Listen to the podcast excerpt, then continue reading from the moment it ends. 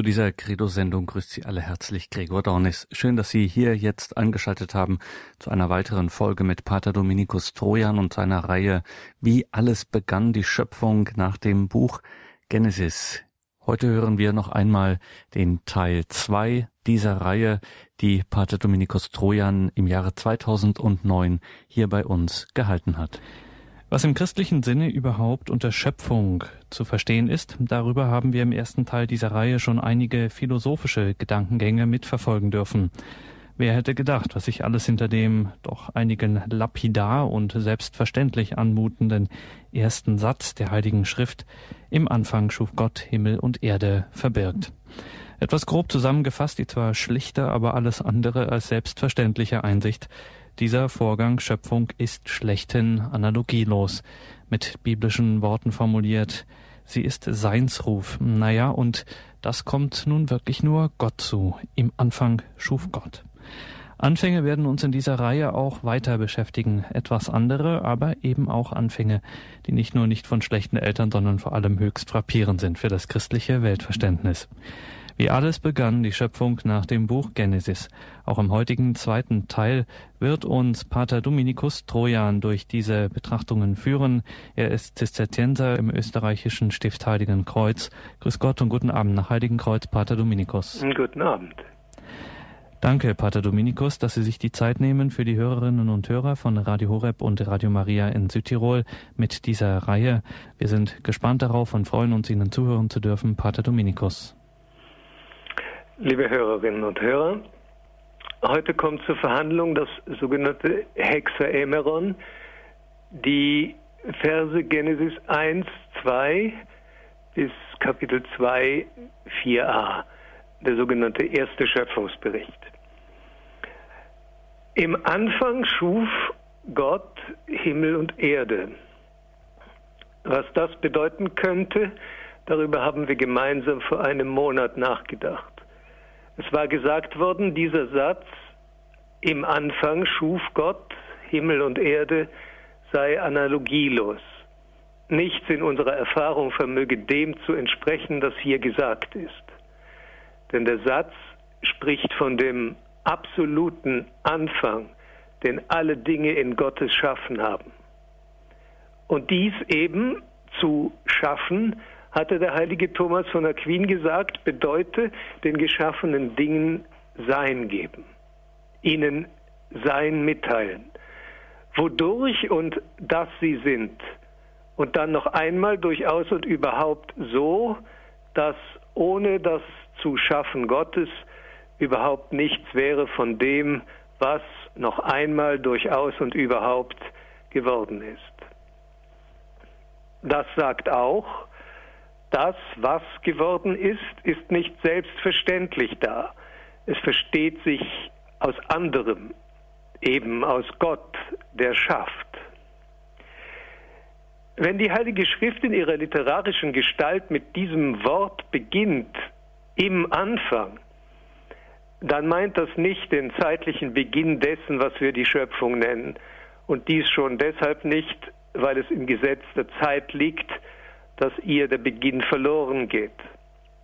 Im Anfang, das meint auch und gerade vom Griechischen der Septuaginta her, en arche, von dort her, wo bleibendes Verstehen sich auftut, weil dort der Grund liegt, den das, was geworden ist, stets bei sich hat und ohne den es niemals ist. Der Anfang also ist jederzeit Anfang, wo auch immer es ist, fängt alles mit diesem Anfang an und befindet sich niemals jenseits oder getrennt von ihm. So steht es auch in der Schrift. In ihm, dem Anfang, ist alles geworden, und außerhalb seiner ist nichts von dem, was geworden ist. Johannes Evangelium, erstes Kapitel, dritter Vers.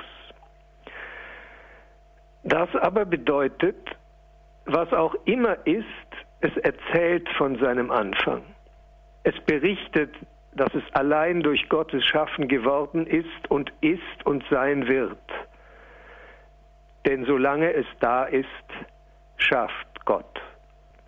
So sagt Thomas von Aquin nichts anderes als das Buch der Weisheit, im ersten Kapitel, im 14. Vers, hat er Gott doch alles zum Sein erschaffen. Aber was war vor der Schöpfung? Und was ist die Schöpfung selbst ohne das Sein, das Gott ihr fortwährend mitteilt und ohne das sie nicht ist? Das heißt auch fragen, was bleibt von der Welt, von Himmel und Erde, wenn sie nicht in ihrem Anfang ist, nicht in der Gabe des Seins, das Gott vergibt, empfangen, verweilt. Nichts. Das ist nicht etwa eine Variante des Daseins, dass da eben nichts da ist. Das ist vielmehr ganz und gar nichts, das Kontradikt des Seins, das nicht einmal dieses ist, sondern als überhaupt nichts nicht ist, allenfalls nichtet. Thomas sagt, zwischen dem Seienden und dem Nichts bestehe ein unendlicher Abstand und überhaupt kein Verhältnis. Was, wie wir bereits gesehen haben, für ihn der Grund ist zu folgern, dass aus dem, was schlechthin nichts ist, nur durch eine unendliche Kraft Dasein gewirkt werden kann. So lehrt das vierte Laterankonzil im Jahre 1215, Gott hat im Anfang aus nichts den Himmel und die Erde geschaffen. Aber was soll das heißen? Der Kirchenlehrer Anselm von Canterbury war sich der Schwierigkeit dieser Formulierung bereits 139 Jahre vor deren lehramtlicher Promulgation bewusst. In seiner Schrift Monologion formuliert er 1076 den grundsätzlichen Einwand.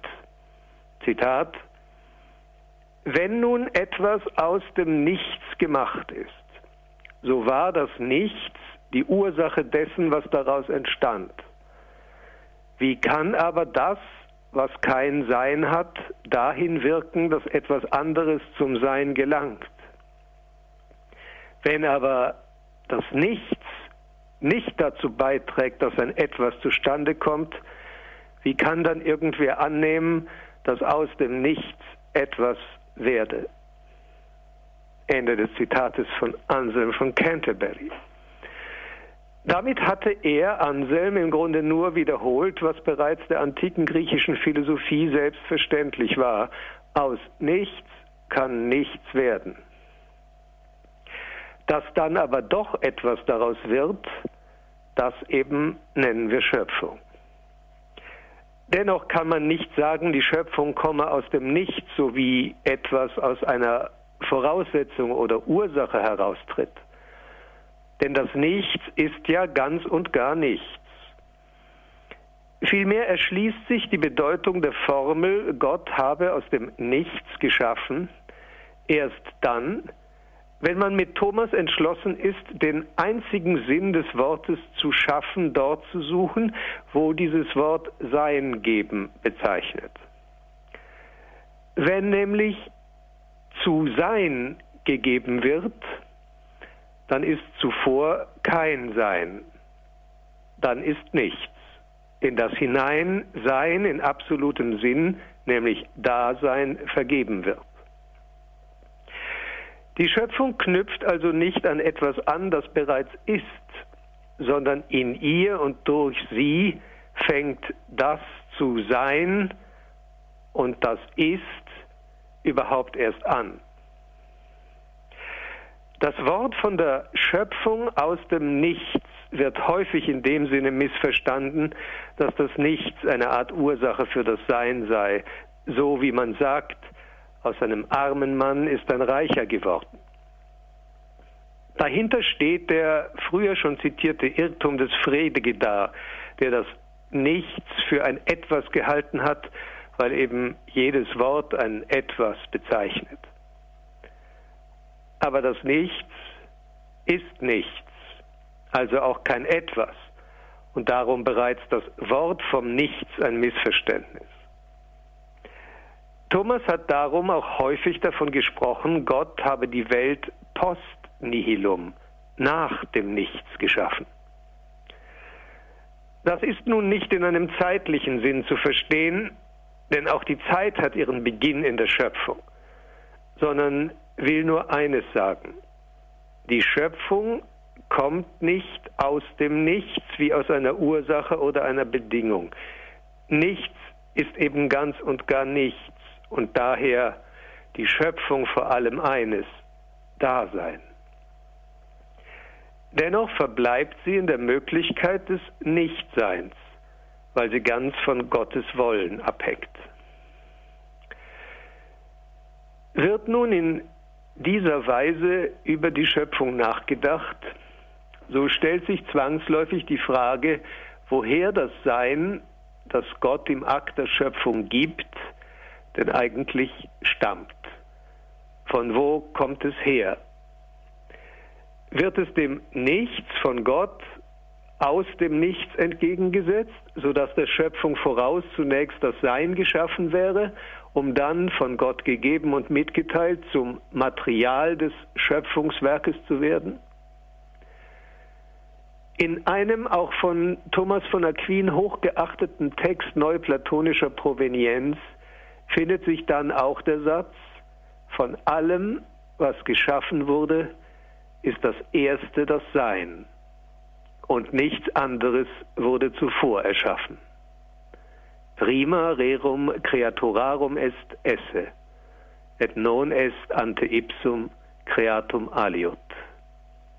Ein Text, der im Mittelalter unter dem Titel Liber de Causis verhandelt wurde. Dieser Satz hat Thomas von Aquin in seinem metaphysischen Denken stark beeinflusst. Natürlich ist auch hier das Erste des ersten Geschöpfes nicht im zeitlichen Sinne zu verstehen, sondern als das metaphysisch erste Geschöpf ist das Sein der Urgrund, in den hinein alles andere, das geschaffen wurde, eingeordnet wird. Wenn aber Schaffen in diesem Sinn eben zuerst, also in dessen Urgrund, sein Geben meint, dann kann das nur so gelesen werden, dass Gott über Sein verfügt, dass es ihm eigen ist zu sein und von diesem eigenen her die Gabe und Mitteilung des Seins erst möglich wird. In diesem Falle wäre dann das Sein nicht aus dem Nichts, sondern in dem Sinne nach dem Nichts, dass es das Nichts begrenzt als etwas, das Gott aus seinem eigenen gibt.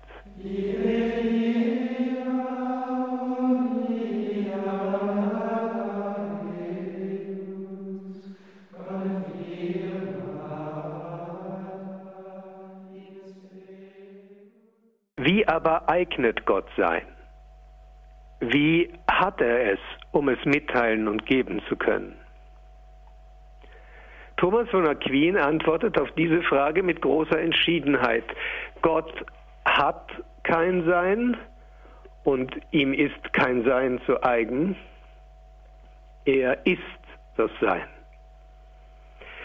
Bereits in der ersten aus seiner Feder überlieferten Schrift mit dem Titel über Seiendes und Wesen erklärt Thomas, Gott sei recht zu bestimmen als esse tantum oder ipsum esse subsistens, als nur Sein oder das Sein selbst, das für sich besteht.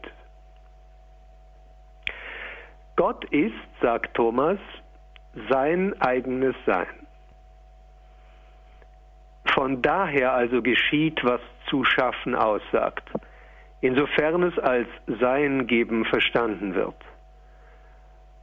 Aber zugleich fällt von daher das Geschaffene in die Differenz das nach oder aus dem Nichts ist, also nie ganz sein und niemals nur dieses sein kann. Während Gott nicht nicht sein kann, da er ganz und gar das Sein ist, verbleibt das Geschaffene in der Möglichkeit des Nichts, wenn Gottes Schaffen es eben nicht hält. Denn die Schöpfung ist zwar aber sie muss nicht sein. Sie, die Schöpfung, hält dem Nichts von sich her nicht stand.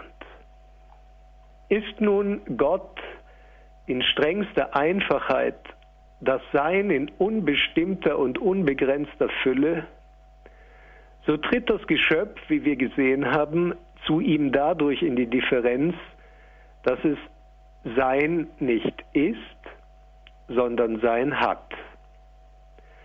Das Geschaffene ist nicht Sein, sondern es ist Seiendes. Es nimmt am Sein teil, das Gott in der Schöpfung dem Geschöpf mitteilt. Man kann auch sagen, das Geschöpf ist des Seins teilhaftig. In all diesen Formeln klingt die Begrenzung auf, die das Geschöpf in seinem Sein erleidet, Kraft dessen es Seiendes ist, Partizipium essendi. Diese Begrenzung bedeutet nun vor allem eines.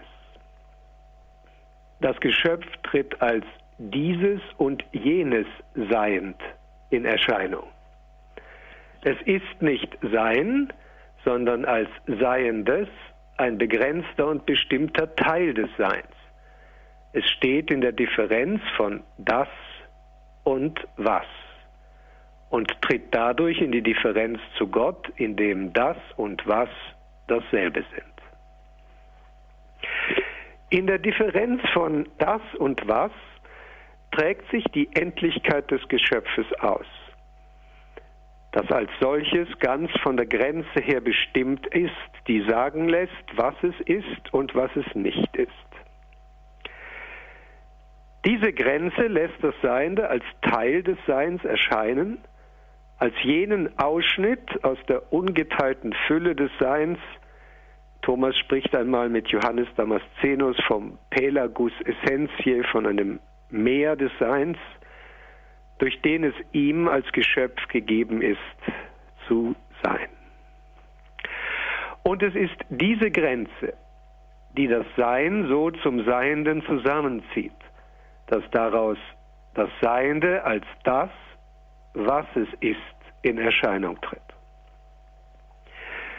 Durch die Endlichkeit, in der das Sein im Seienden begegnet, gewinnt dieses ein Gesicht, nimmt ein Aussehen an. Das Seiende kann befragt werden auf das hin, was es ist.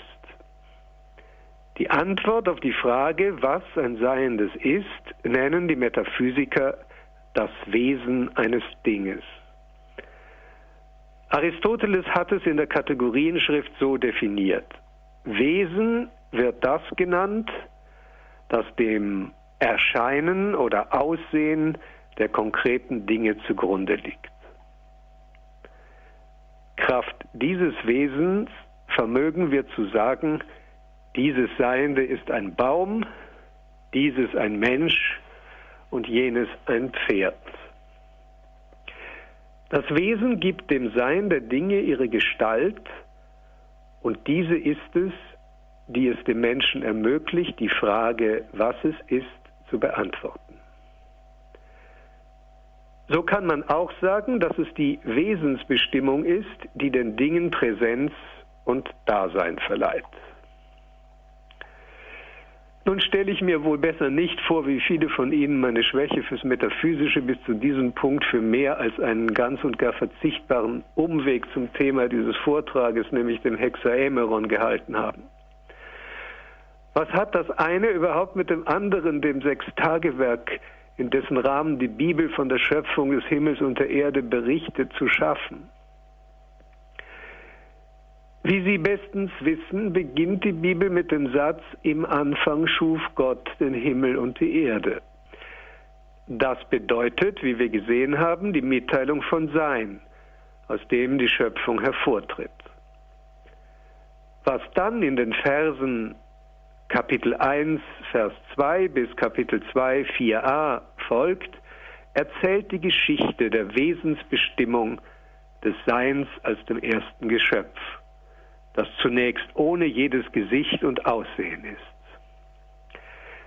Die Heilige Schrift drückt das so aus. Die Erde aber war Irsal und Wirsal, Finsternis über Urwirbels Antlitz, Braus Gottes schwingend über dem Antlitz des Wassers. Der zweite Vers des ersten Kapitels des Buches Genesis.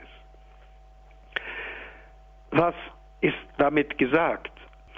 Die Heilige Schrift redet in mythologischen Bildern, um etwas zu schildern, das über das Begreifen jedes Menschen schon darum hinausgeht, weil kein Mensch Zeuge dieser Ereignisse gewesen sein kann. Wie jeder Mythos muss auch die Schöpfungsgeschichte gelesen werden im Spiegel unseres Wissens über die ersten und letzten Bausteine der Wirklichkeit, die die Bibel uns als Schöpfung offenbart und verstehen lässt.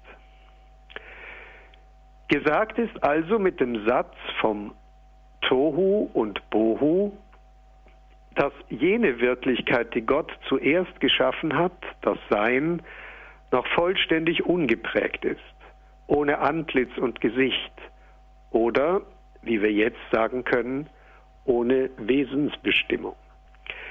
Der gleiche Gedanke wird durch die Finsternis ausgedrückt, die über dem Abgrund des Seins liegt. In der Finsternis erscheint nichts, ist nichts zu sehen. Kann die Frage, was ist da da, nicht beantwortet werden. Und so versteht man, dass das Werk der Schöpfung ein Werk der Wesensbestimmungen des Seins ist, in dem nach und nach das Ungestaltete des Seins in die Fasson des Konkreten gebracht wird. Das Sein aufscheint als dieses und jenes, als das Seiende, das sinnvoll danach befragt werden kann, was es ist. Aus diesem Grund sorgt Gott zunächst und zuerst für eine Beleuchtung der Szenerie. Gott sprach, Licht werde. Licht ward. Das ist das Erste im Schöpfungswerk, das Licht, Phos in dessen Scheinen nichts anderes hervortritt als das ungestaltete Sein selbst. Und darum ist dieses Licht auch nicht das Licht, das der Schöpfung später zu eigen sein wird und das erst am vierten Tag geschaffen werden wird. Dieses Licht ist der Glanz des göttlichen Erkennens und Wollens, der Weisheit und Liebe, von denen das Werk der Schöpfung angetrieben und gehalten wird. Es ist der Glanz der Herrlichkeit Gottes selbst, der über dem Sein aufstrahlt und es nach den ewigen Ideen Gottes formen wird. Gott wendet sich seiner Schöpfung zu. Und diese Zuwendung ist zutiefst Dynamik des Werdens und Entstehens, des Verwirklichens und Wirkens.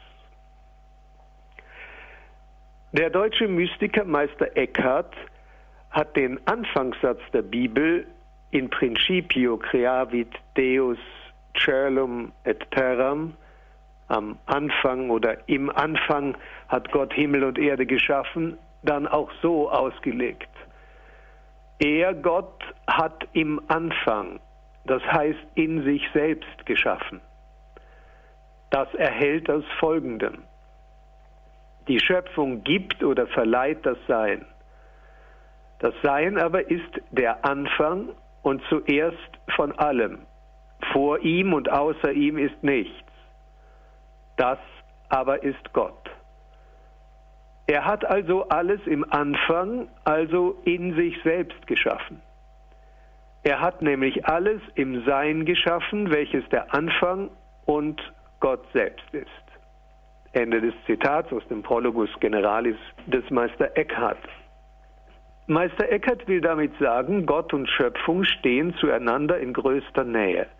Gott umgibt und umschließt die Schöpfung, da nichts außerhalb Gottes sein und nichts bestehen kann. Auch Thomas von Aquin hat in seinem Kommentar zum Prolog des Johannesevangeliums von eben dieser besonderen Nähe von Schöpfung und Schöpfer gesprochen. Dort schreibt er, Zitat, in einer Homilie, die mit den Worten Die Stimme des geistlichen Adlers beginnt und dem Origenes zugeschrieben wird, in Wahrheit stammt sie von meinem Ordensmitbruder Alanus de Insulis, findet sich eine andere recht schöne Auslegung. Dort wird gesagt, wo im Lateinischen sine ohne steht, heißt es im Griechischen Choris. Choris aber ist dasselbe wie außerhalb. Auf die Weise also ist alles durch das Wort geworden, das außerhalb seiner nichts geworden ist. So soll kundgetan werden, dass durch das Wort und in dem Wort alles aufbewahrt ist, so wie es im Hebräerbrief heißt, er trägt alles durch das Wort seiner Kraft. Doch dann lesen wir bei demselben Thomas von Aquin das genaue Gegenteil. Gott und Schöpfung sind unendlich fern voneinander, infinite distant. Will Thomas damit sagen, Gott habe die Welt zwar in einem Moment größter Intimität und Nähe geschaffen, sie dann aber weit von sich gestoßen und sich selbst überlassen? Muss die Welt mit sich alleine zurechtkommen, ohne dass Gottes Weisheit und Macht sie im Sein hielte und ihre Geschicke lenkt? Doch wohl kaum.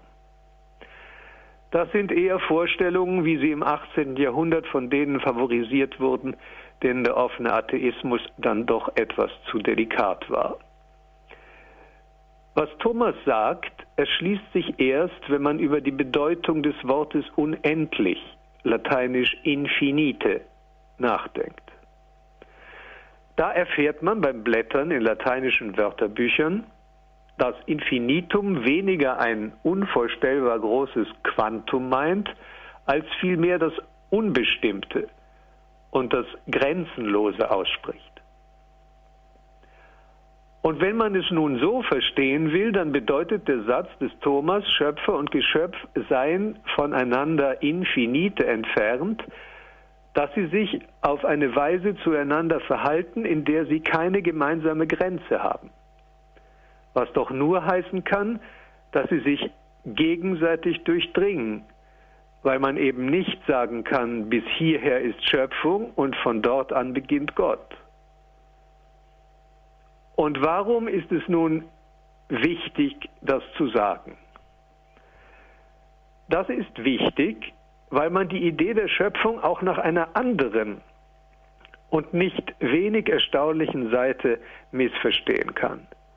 Und zwar diesmal um der Ehre Gottes willen. Am deutlichsten tritt dieses Missverständnis in den Schriften der jüdischen Mystikerin und Philosophin Simone Weil zutage, die das Ziel der religiösen Existenz des Menschen in einem Begriff zu fassen versucht, der bereits das Ungeheure ihres Verständnisses der Schöpfung ausspricht, den Begriff der Entschaffung. Sie schreibt, die Schöpfung ist ein Akt der Liebe und sie ist unaufhörlich. In jedem Augenblick ist unser Dasein Liebe Gottes zu uns. Gott aber kann nur sich selbst lieben. Seine Liebe zu uns ist Selbstliebe durch uns hindurch. Also liebt er, der uns das Sein gibt, in uns die Einwilligung, nicht zu sein. Unser ganzes Dasein besteht nur aus seinem Warten auf unsere Einwilligung in die Aufhebung unseres Daseins. Verzicht. Nachahmung des Verzichtes Gottes in der Schöpfung. Gott verzichtet in einem Sinne darauf, alles zu sein.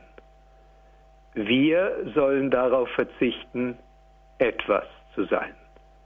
Dies ist für uns das einzige Gut. Ende des Zitates von Simon Weil. Es ist leicht ersichtlich, wie stark Simon Weil das Gegenüber von Gott und Schöpfung räumlich denkt.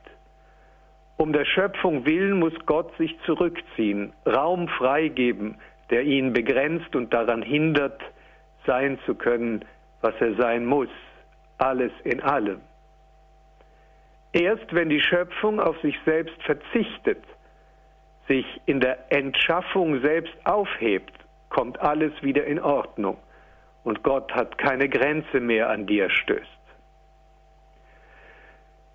Thomas hingegen betont in der Klarheit seines Denkens, dass es eine solche Grenze niemals geben kann, da Gott und Schöpfung sich nicht auf derselben Ebene begegnen.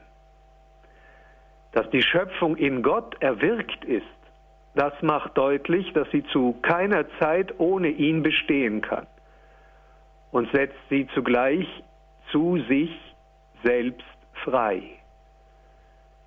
Denn frei ist etwas in dem Maße, als es sich in seinem Ursprung aufhält.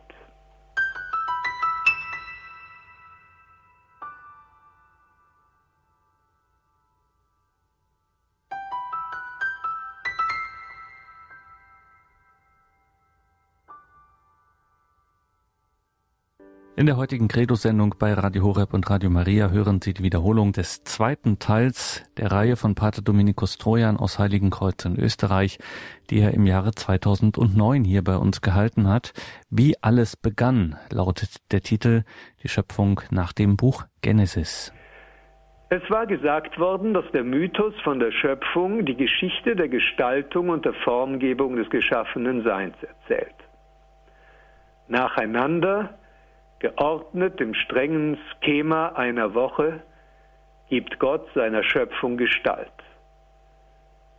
Den zeitlichen Rhythmus aus Tag und Nacht, der erste Tag, das Firmament oder den Himmel als Wasserscheide zwischen oberem Wasser und unterem Wasser, der zweite Tag, den geografischen Rhythmus von Meer und Land und die Pflanzen, der dritte Tag, die Himmelskörper, die Zeit und das kosmische Licht der Erde, der vierte Tag, die Fische und Vögel, der fünfte Tag, die Landtiere, den Menschen, der als Mann und Frau geschaffen wird, der sechste Tag. Sehr schnell fällt auf, wie stark der Schöpfungsmythos von der Dualität, von der Zahl 2 geprägt ist. Licht und Finsternis, Tag und Nacht, Wasser oben und Wasser unten, Meer und Land, Mann und Frau. Bereits das erste Wort der hebräischen Bibel beginnt mit dem Symbol der Zahl 2, dem Buchstaben Bet, dem zweiten Buchstaben des hebräischen Alphabetes. Schöpfung ist Dualität und Differenz und gerade darin von Gott, dem schlechthin differenzlosen und einfachen, unterschieden. Das Geschaffene trägt an sich das Siegel der Unterschiedenheit von Sein und Wesen, die in Gott dasselbe sind.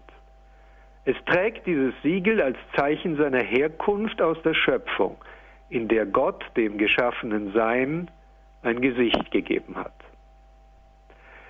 So entstanden die unterschiedlichen Arten der Geschöpfe, die in hierarchischer Verschiedenheit vom unbelebten Land bis hinauf zum Menschen das Ganze und das Alles, das Universum bilden. In der Symbolik der Zahlen ist die Schöpfung also der Weg von der Eins zur Zwei, von der Einfachheit Gottes in die Differenz der Welt. Thomas von Aquin fragt einmal, was in Wahrheit der Grund für diese Vielfalt der Geschöpfe sei, durch die sie nicht nur viele sind, sondern eben auch verschiedene. Und er gibt darauf eine durchaus erstaunliche Antwort. Er sagt, jedes Wirkende geht darauf aus, der Wirkung eine Ähnlichkeit mit sich zu geben, soweit die Wirkung sie aufnehmen kann. Das Wirkende tut dies umso vollkommener, je vollkommener es selbst ist. Gott aber ist das vollkommenste Wirkende. Seine Ähnlichkeit den geschaffenen Dingen auf das Vollkommenste, soweit es der geschaffenen Natur entspricht, mitzugeben, kam Gott also zu. Vollkommene Ähnlichkeit mit Gott können aber die geschaffenen Dinge nicht durch eine einzige Art des Geschaffenen erreichen. Denn da die Ursache über die Wirkung hinausgeht, findet sich das, was in der Ursache einfach und geeint ist, in der Wirkung zusammengesetzt und vielfältig vor. Es muss also in den geschaffenen Dingen Vielfalt und Mannigfaltigkeit geben, damit sich in ihnen die vollkommene Ähnlichkeit mit Gott nach ihrer Weise finde. Es wäre also keine vollkommene Ähnlichkeit mit Gott im Universum, wenn es nur eine einzige Stufe aller Seienden gäbe. Unterschiedenheit in den geschaffenen Dingen gibt es also deshalb, damit sie auf vollkommenere Weise Ähnlichkeit mit Gott erlangen. Durch mehreres und nicht nur durch ein einziges. Dieser Gedanke des heiligen Thomas, dass die Geschöpfe in ihrer Art Verschiedenheit und hierarchischen Ordnung Ähnlichkeit mit Gott erlangen, führt uns zu einer weiteren Überlegung. Was eigentlich ist die Schöpfung unter dem Gesichtspunkt der Quantität? Wie groß ist sie? Nach allem zuvor über die Konkretisierung des geschaffenen Seins zum Anblick der Dinge Gesagten nehmt es nicht Wunder bei Thomas zu lesen, die Schöpfung müsse wesentlich endlich gedacht werden. Da sie post nihilum zustande kommt, bleibt sie stets vom metaphysischen Vorbehalt der Begrenzung betroffen. Tatsächlich kam es in der abendländischen Denk- und Kulturgeschichte einer Revolution gleich, als ein etwas verrückter Theologe in der zweiten Hälfte des 16. Jahrhunderts zum ersten Mal aus theologischen Gründen die Unendlichkeit des Universums postulierte. Aber noch einmal, wie groß ist sie denn nun, die Schöpfung?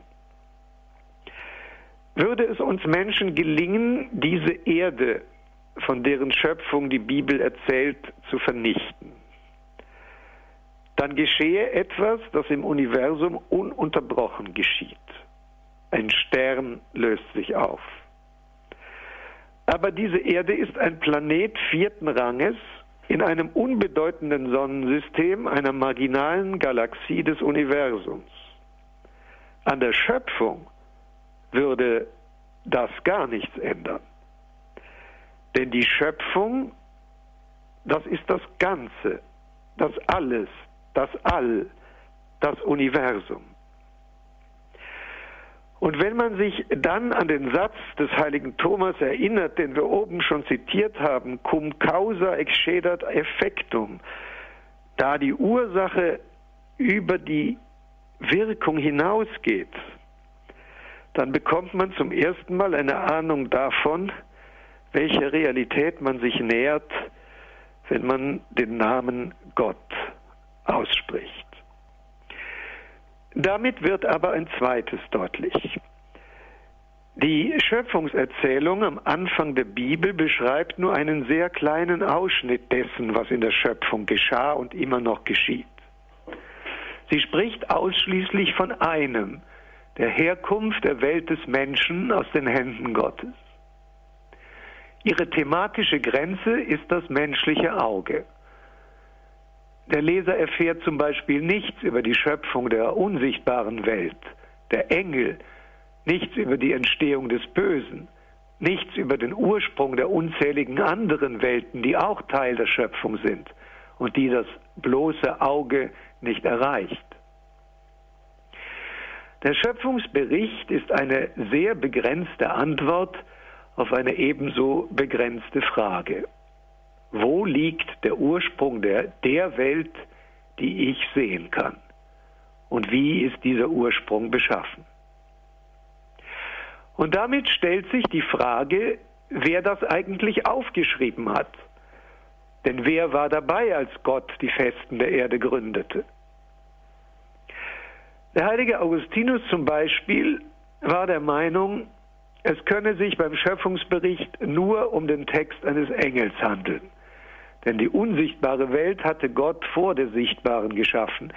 Wie aus dem Wort des Schöpfungsberichtes selbst hervorgeht, lasst uns den Menschen machen nach unserem Bilde, uns ähnlich. Nun steht im Ganzen der Schöpfung der Mensch dem Engel am nächsten. So dürfte es wohl so gewesen sein, dass der Mythos von der Schöpfung, mit dem die Bibel beginnt, den vom Heiligen Geist geführten Bericht einer Gruppe von Menschen vorlegt, die versuchten, die augenfällige Welt in ursprünglicher Weise zu verstehen und zu deuten, nämlich eben in deren Ursprung. Sie erkannten darin das Werk Gottes, das sie Schöpfung nannten, und versuchten mit aller Schärfe zu sagen, dass alles an dieser Schöpfung ein Werk Gottes sei. Nichts darin selbst ein Gott oder Träger göttlicher Kräfte. In diesem Verständnis der Welt als Schöpfung wurden alle Dinge miteinander verbunden. Sie alle sind Geschöpfe, ohne Ausnahme, von Gott gewirkt und von ihm abhängig. Es gibt in der Schöpfung keine dämonischen Kräfte, die wirken, und kein dunkel waltendes Schicksal. Denn die Schöpfung ist gut, weil sie Gottes Werk ist. Das Wort Schöpfung spricht die Freiheit aus, die der Mensch in seinem Ursprung, nämlich Gott, findet. Und es ist gesagt, dass die Schöpfung darin ihren Abschluss findet, dass der Mensch sich dieser Wahrheit inne ist, er selbst und alles mit ihm verdanke sich Gott im Anfang, also zu aller Zeit, die es überhaupt da ist. Und so möchte ich mit einem Text schließen, den Romano Guardini in seine sehr achtenswerte Studie über den Anfang aller Dinge geschrieben hat. Die Antwort des Herzens aber, die auf das Geschaffensein kommt, ist die Anbetung. Doch man hat sie weithin verlernt. Ja, man hat sie vergessen. Der Gottesgedanke ist armselig geworden.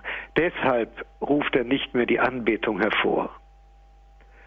Denn die ist etwas Großes und macht den groß, groß nicht in messbaren Kräften, sondern im Sinn der Person, der sie vollzieht. Anbetung ist jenes tiefe Neigen des Inneren, das aus der Erfahrung hervorgeht, Gott ist der, der ist. Und ich bin durch ihn und vor ihm. Dieser Akt ist Wahrheit und vollbringt Wahrheit. Die Grundwahrheit, mit der alle weitere Wahrheit anfängt. Wahrheit aber zu vollbringen, macht frei und schafft Frieden.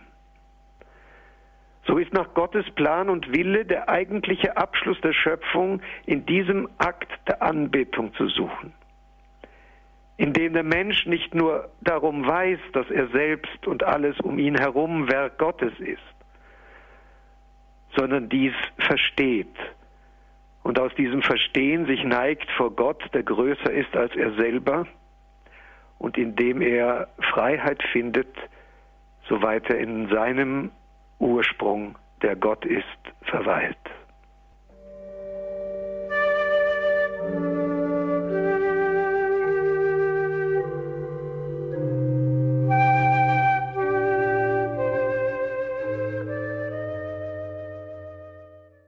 Zweiter Teil der Reihe Wie alles begann, die Schöpfung nach dem Buch Genesis, eine Sendung aus dem Jahre 2009 mit Pater Dominikus Trojan aus dem Stift Heiligen Kreuz in Österreich.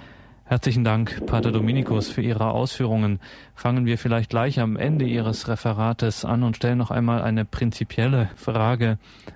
Dieser Text, an dem Sie sich auch mit sehr starken philosophischen Gedankengängen genähert haben, ist ein biblischer Text, ein in unserem Sinne Text, der auf eine Führung durch den Heiligen Geist zurückzuführen ist.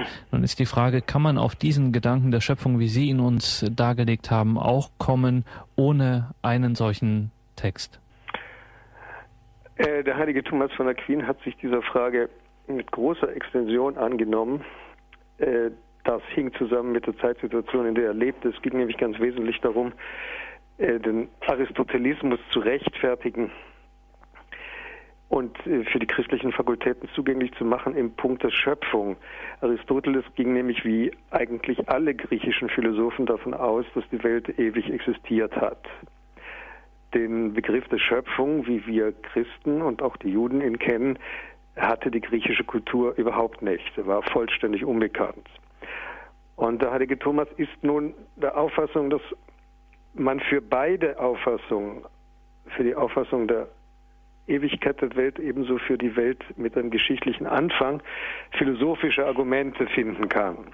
Philosophisch gesehen ist das Ganze eigentlich nicht entscheidbar, sagt er. Und deswegen sind wir hier ganz auf die Offenbarung verwiesen. Äh, Pascal zum Beispiel, um einen ganz anderen Zeugen zu benennen, also jemand, der im 17. Jahrhundert gelebt hat, Pascal sagt, du kannst die Leute noch so sehr durch den Wald führen, sie werden Gott darin nicht erkennen, wenn sie nicht den Glauben haben. Im Prinzip muss man eigentlich sagen, dass alle diejenigen, die die Welt als Schöpfung wahrnehmen, auch wenn sie an sich kein bewusstes Glaubensleben führen, dies durch die Offenbarung wissen. Und sie finden es in der Schönheit der Natur bestätigt.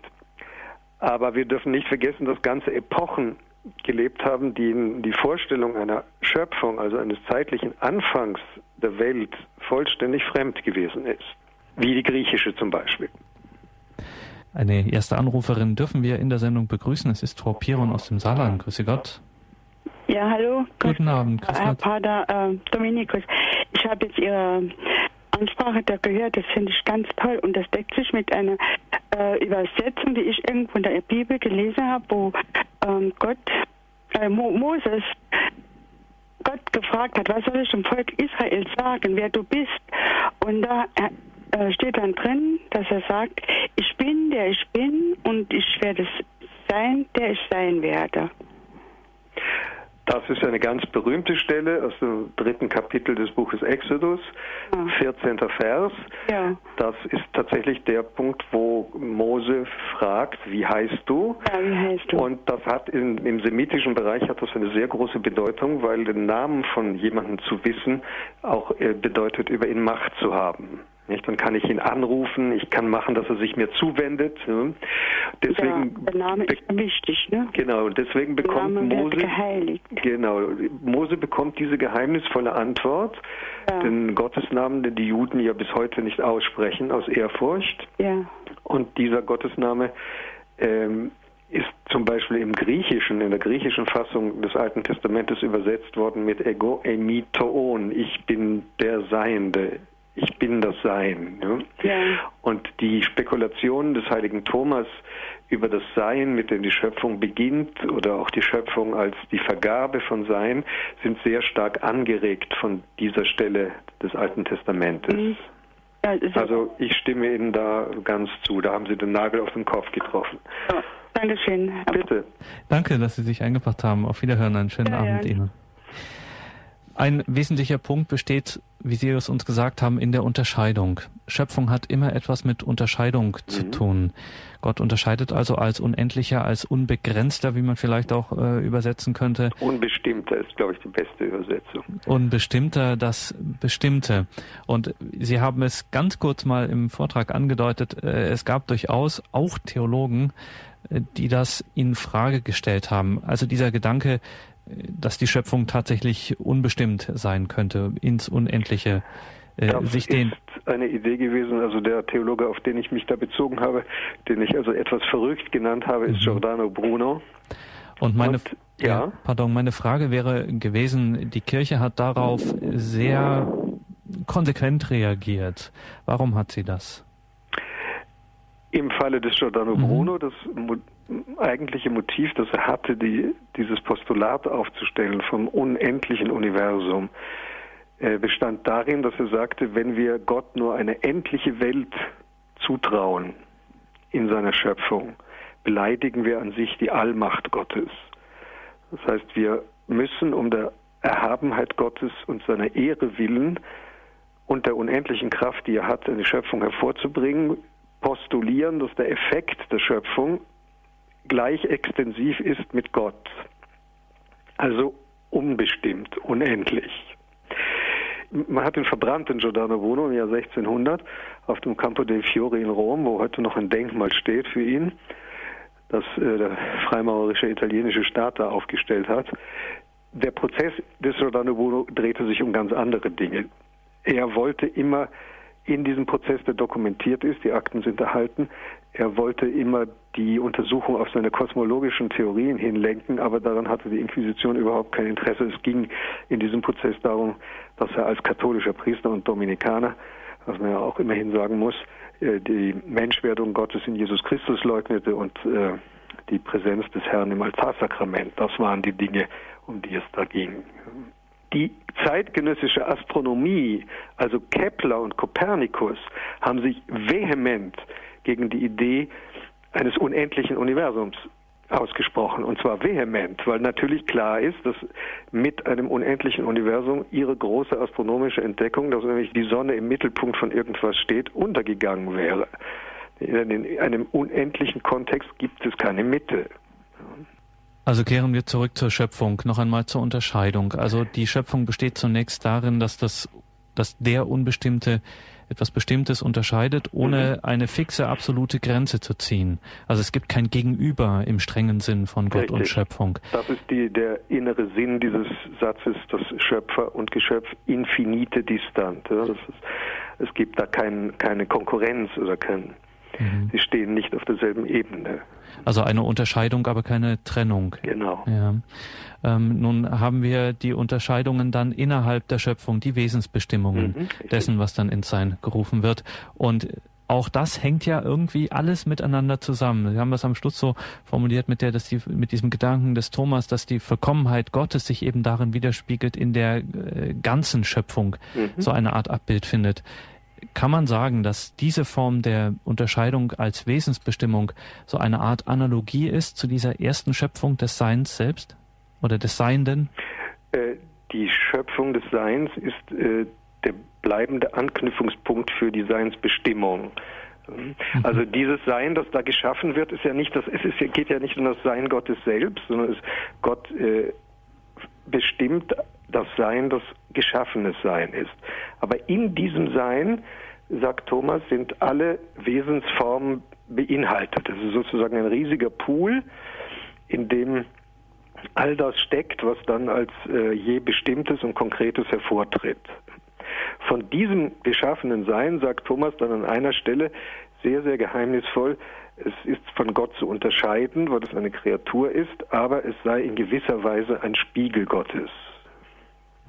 Was den Gedanken zulässt, dass man sich durchaus vorstellen kann, nachdem ja die Schöpfung ein fortwährender Vorgang ist, die Schöpfung ist ja nicht ein, wie gesagt, das Wort Anfang ist nicht Beginn. Beginn lässt die Zeit hinter sich.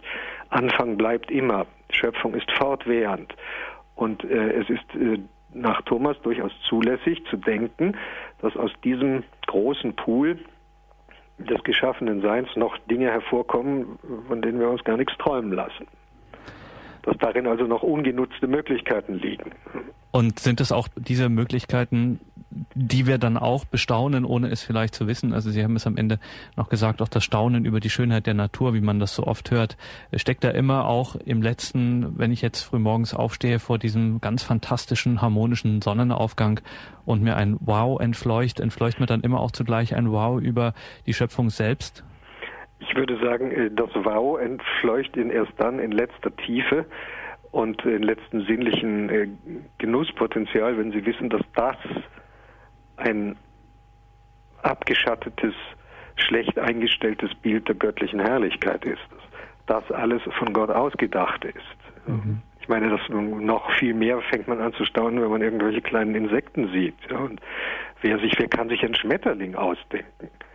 Und zwar, das heißt ja, dass aus dem Nichts, ja, also voraussetzungslos, wir alle haben sie schon gesehen, die Schmetterlinge, aber äh, ein Schmetterling sich ausdenken, äh, den, den es noch nie gegeben hat.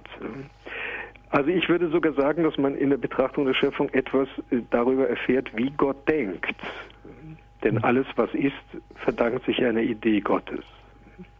Die Formen, die dann zu diesem konkreten geschaffenen Seienden führen, sind ja die Gedanken Gottes, das sind Ideen, die in Gott sind. Äh, Sie haben vor allem das Beispiel auch von Simon Weil gebracht. Trotzdem ist dieser Gedanke offensichtlich für uns sehr schwer ähm, zuzulassen, dass tatsächlich diese Schöpfung nicht der, sagen wir es mal ganz abstrakt, nicht der Ehre Gottes widerspricht. Warum taucht das immer wieder auf, dieser, sagen wir mal, dieser Hang zum Nichts?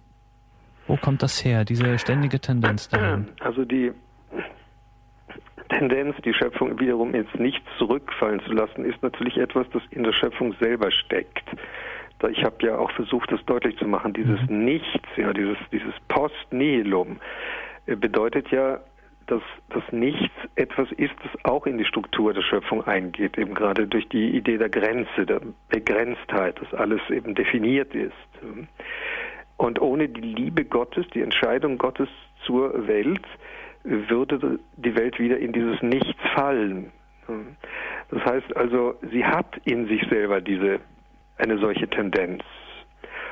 Und es ist wohl denkbar, dass Menschen, die eine hohe Sensibilität für das Geheimnis Gottes haben, diese Nichtigkeit im Vergleich zu Gottes Einfachheit und, und ungeheure Seinsfülle in besonderer Weise wahrnehmen können. Also diesen Zug ins Nichts, der nun tatsächlich ja in allen Dingen steckt, schließlich und endlich durch die Erfahrung des Todes ja auch und der Vergänglichkeit der Dinge.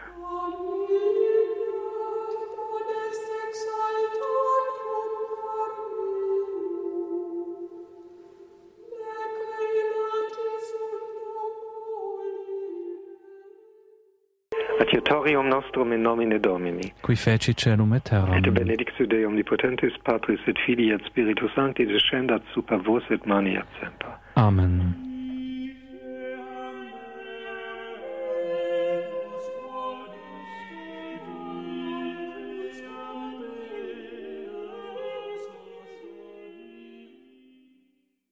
In der heutigen Credo-Sendung hörten Sie den zweiten Teil der Reihe Wie alles begann die Schöpfung nach dem Buch Genesis mit Pater Dominikus Trojan aus Heiligenkreuz in Österreich, eine Reihe aus dem Jahre 2009. Davon werden wir Ihnen wie immer Mitschnitte bereitstellen, sowohl als Podcast als auch ganz klassisch in CD-Form. Ab Montag früh können Sie unseren CD-Dienst wieder anrufen unter der 08328 921 120. Hier im Programm folgt jetzt um 21.40 Uhr die Komplett, das Nachtgebet der Kirche. Mein Name ist Gregor Dornis und ich wünsche Ihnen allen einen gesegneten Abend und eine behütete Nacht.